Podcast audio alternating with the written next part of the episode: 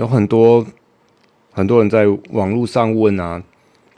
怎么样才可以达到呃玩放流的程度？就是如果你今天是一个刚考完 Open Water，或者是刚考完进阶，你很想要去体验放流潜水的话，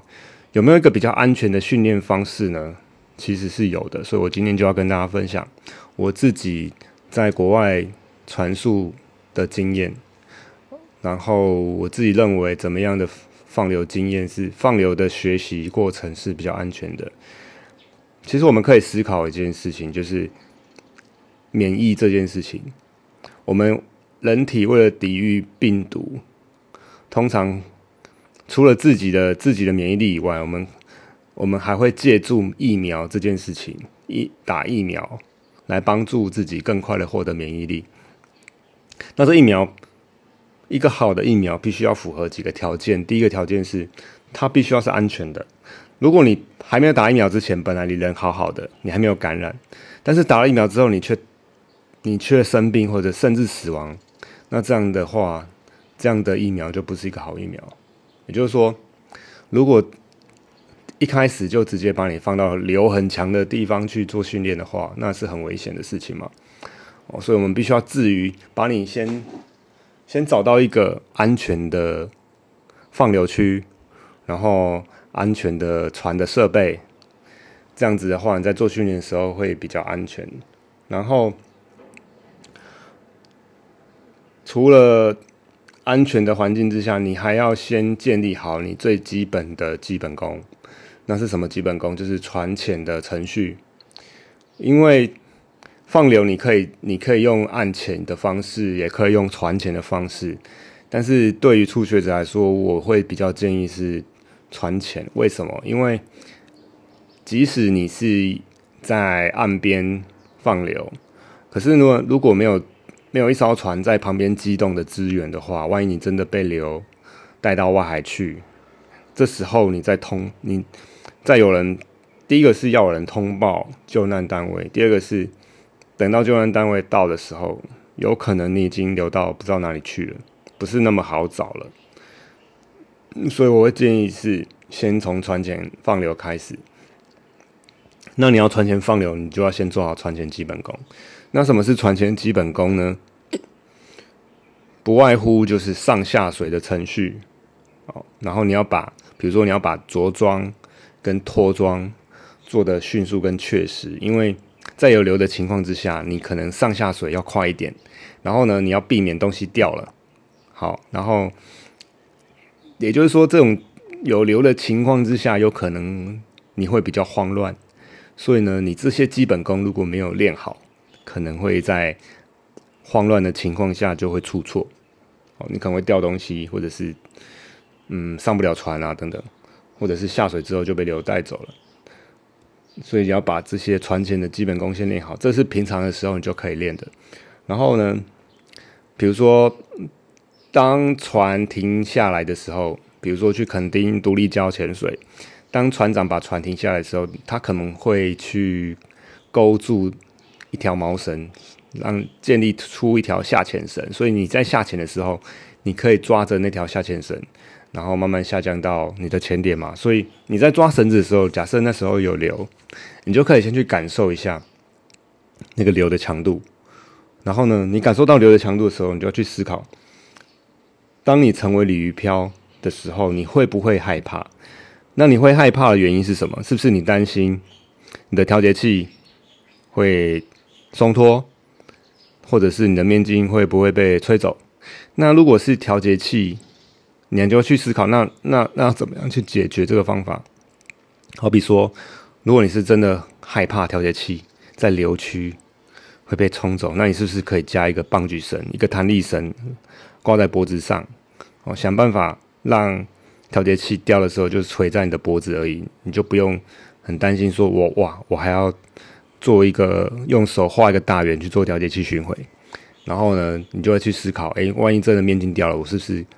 会准备一个备用面镜，然后我试试可以在这种情况之下再把面镜带回去，或者是甚至在完全没有面镜的情况下，有没有办法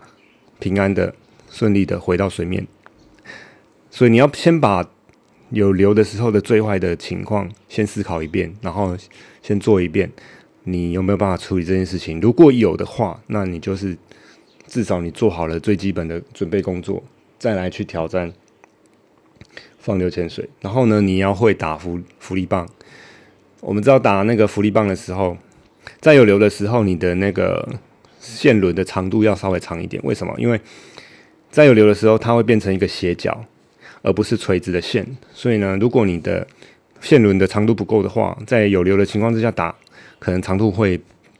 不够，那浮力棒可能就没有办法回到，没有办法完全浮在水面上等等。好，所以你要准备长度够长的线轮。当你这些都准备好了之后，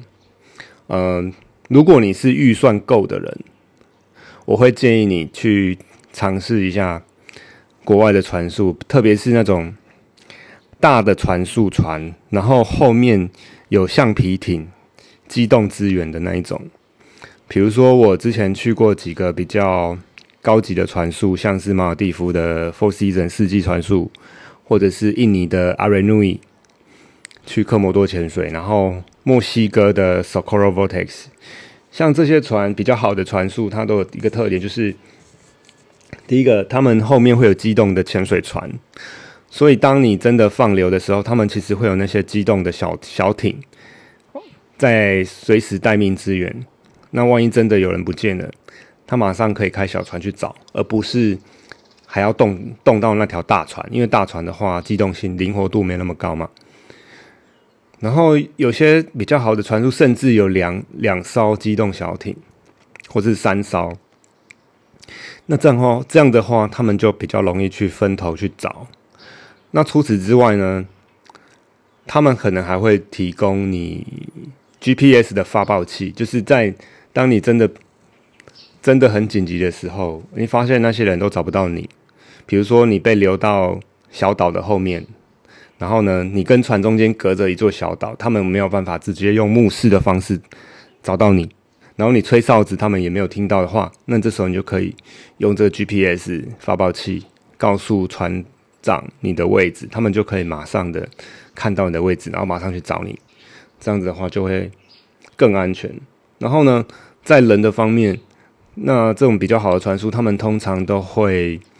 比如说，在他们决定今天到到一个放流点的时候，可能第一个他们人必须要很熟悉这个这个前点的流向流速。比如说，从哪边开始会流，然后这个流向是哪流到哪里，然后会在哪个地方结束，他们大概心里都会有谱。那如果是，比如说以科摩多来说，他们的放流点可能是一条很长的珊瑚礁，然后呢，在做简报的时候，那个导潜就会跟你说，我们从这边下去，然后流到什么地方就会停止，然后船长就会在流预计流会停的地方来接我们。那这样子的话，我觉得在玩放流就会非常的安心，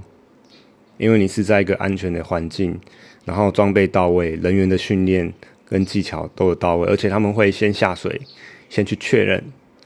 流向跟流速，然后才带客人下水，在做到这这样种种的准备之后呢，如果你在